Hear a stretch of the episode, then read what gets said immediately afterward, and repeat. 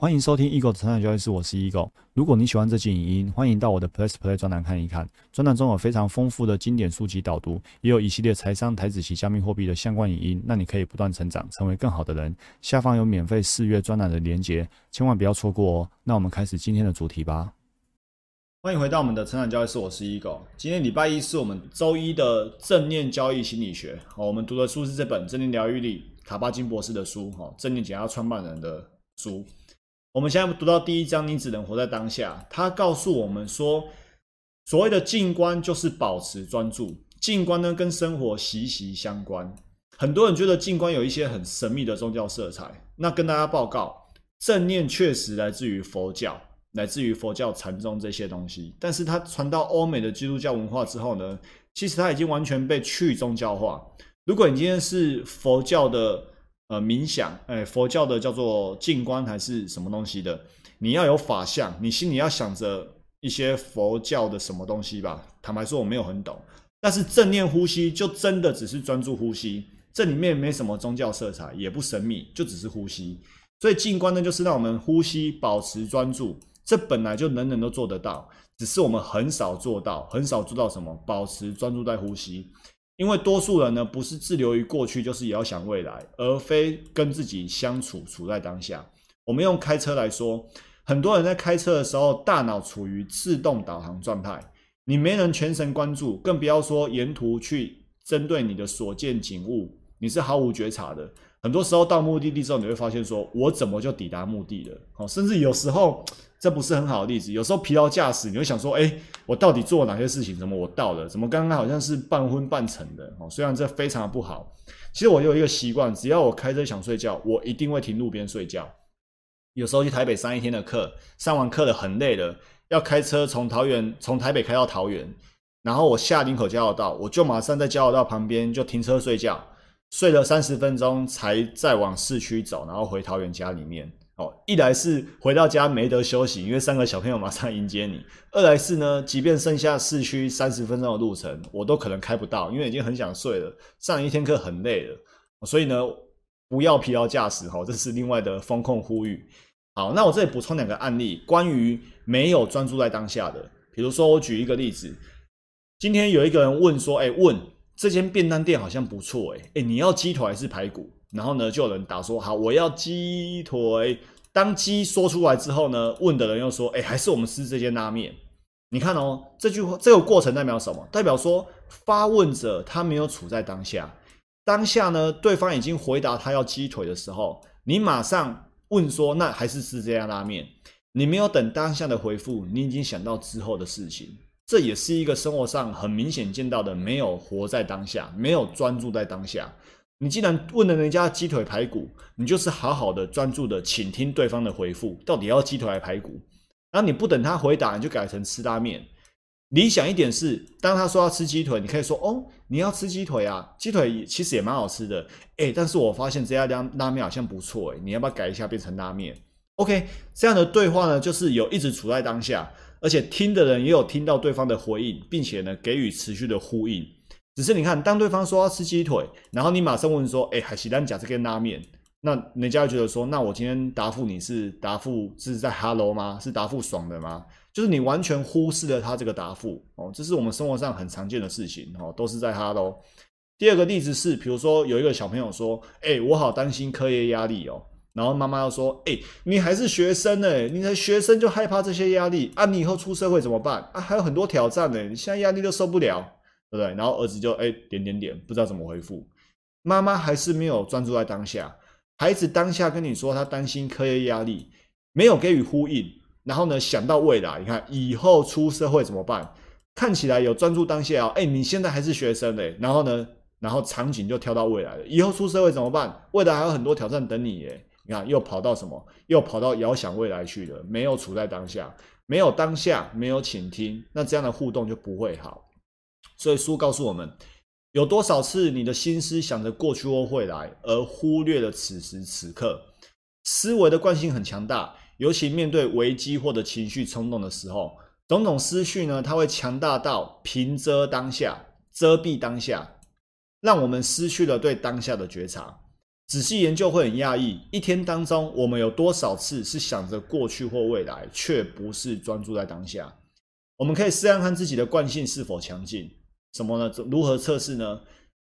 他邀请我们三分钟的练习。所以，如果你现在是在开车，其实可以练习哦，但是你还是要注意交通安全。那最理想状况是你现在是很 peace 的状态哦。我觉得，即便你是在洗碗、在听这个专栏，我觉得都可以，因为正念本来就是时时刻刻都可以进行。只是我在强调，如果开车的话，注意安全。那然后你就不要闭上眼睛哦。好，来，他说呢，试看看自己惯性是否强劲。邀请你呢，闭上眼睛，坐着，让你的背脊挺直而不僵硬，然后开始觉察你的呼吸。自然的呼吸，不要试着操控它，你就是单纯的觉察呼吸，领受呼吸时的各种感觉，然后呢，去见证自己的吸气跟吐气。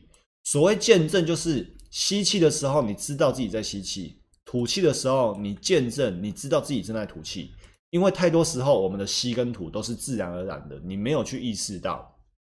试着像这样与自己的呼吸同在，三分钟就好。如果你觉得单纯坐着观察自己的呼吸实在很荒谬或者很无聊，然后呢，你可以提醒自己，这只是你的心里的意识正在产生并且浮现的一个想法、一个频段。然后呢，你可以把它放下，放下这样的想法跟频段，然后呢，再把注意力拉回到呼吸上。如果你始终不认同，如果你觉得这感受还是非常的强烈，那卡巴金说呢，你可以试看看接下来的实验。举起你的左手或右手，用拇指跟食指紧紧捏住鼻子，嘴巴闭着，观察一下需要多少时间才会让你开始对自己的呼吸感到有兴趣。哦，有够机车的。当你完成了观察气息进出身体的实验之后，回想过程的感觉，也回想在这段时间里面，你的心思从呼吸移开的频率，就是说。你本来是专注呼吸的，结果你是否又飘去哪里了？又想了什么事情呢？这只是三分钟的实验。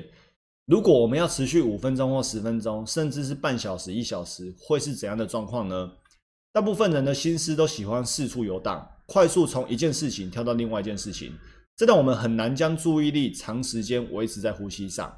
除非我们能够训练自己稳定思绪，并让心思平静下来。这短短三分钟的实验，能够让我们一窥静观的样貌。这是个刻意观察自己身体跟心灵的历程，让我们充分体验并如实接纳生活中分秒的经验。在这个历程中，对于心中浮现的各种想法，你不需要抗拒、排斥、紧抓、压抑或者要去控制他们。我们只需要去集中注意力，然后呢，把注意力放在观察呼吸跟内在的觉察。有些人以为静观是消极被动，其实这是一种误解。这段我讲一下，我先把这段讲完，我讲一下我的例子。事实上，要能掌握注意力，维持里外一致的平静，同时不做出任何直觉惯性反应，需要偌大的能量跟努力。我大家知道，我也有带我的孩子在静坐。之前就包括现在，我的大儿子就很好胜，他确实成绩不错，然后体育什么都不错，但是就是一颗好胜心很强。然后呢，我想要让他更多的静。那比如说，呃，现在我们要来静坐，然后弟弟甚至妹妹都最近静坐的很好，反而哥哥呢静坐一下子之后，就想要开始玩手上的什么东西之类的。那我就跟他说，这个是一个练习，静坐它其实反而不容易。如果你可以让自己呢练习到真的静坐五分钟的话，才是一个很突破的学习。我这样跟哥哥讲。我想要导出来，就是说，对你好胜心很强，你学习力很强。那如果你的学习力真的很强，那 show me 证明给我看，show me 告诉我说，其实你连静坐呼吸都可以练习的很好。因为你要知道，掌握注意力，维持平静，然后不要有任何直觉惯性反应，不要想去玩玩具，其实它需要很大的能量跟努力。玩玩具是很简单的。但是呢，可以不玩玩具，静坐做好，才是一个具有挑战的。那这个哥呢，就是很好胜，所以我就用他好胜的这颗心来引导他去在正念呼吸上面表现得更好。就是他会觉得说静坐没什么，但是很多大人也会这样觉得静坐没什么。那如果你觉得静坐没什么，OK 啊，那邀请你就三分钟专注呼吸，看你做不做得到。如果静坐没什么，那为什么你做不到？那从这个论点有，我觉得有点反面证明啊，或者有点机车的方法，但是呢，就是可以让那些不相信、不愿意、觉得这没什么的人来真实体验看看。它不止没什么，它是非常的需要你花费能量跟努力。然而吊诡的是，正念练习没有要引领你到任何境界或产生任何特殊的感受。相反的，不论你现在处在何种状态，正念呢，只是协助我们接纳所在即。所在即是吧，反正就是接纳你的眼前当下，协助你越来越贴近自身分分秒秒的实际经验。因此呢，假使你在这三分钟之内没有感到放松自在，或者实在难以想象安静专注维持半小时的样子，不用担心，只要持续的练习，放松的感觉会自然产生。需要强调的是，这三分钟练习的重点纯粹在于练习让自己专注于呼吸。观察所发生的一切，而不是追求放松或更放松的状态。当我们这般全然用心专注的时候，放松、平静、安适将油然而生。所以呢，后面最最后这两段呢，是今天很重要的。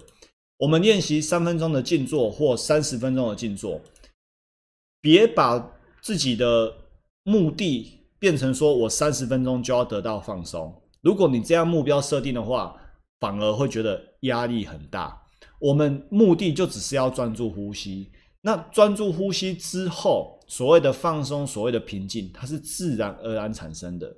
如果你在静坐的时候，你给自己很大的目标设定，或说压力，说我要放松，我要放松，我不能紧张，我不能紧张。那我跟你讲，你只是更紧张。但是如果你不带任何目的，你就只是专注在呼吸。那你会发现，放松跟平静呢，它会自然的冒出来。这是我觉得最需要去强调，而且真实是这样发生一个现况。好，这就今天所有内容。祝福大家不断成长，成为更好的人。我们明天见，拜拜。如果你喜欢这期影音，欢迎订阅与分享我的 podcast。那我们不断成长，成为更好的人。我们下一集见，拜拜。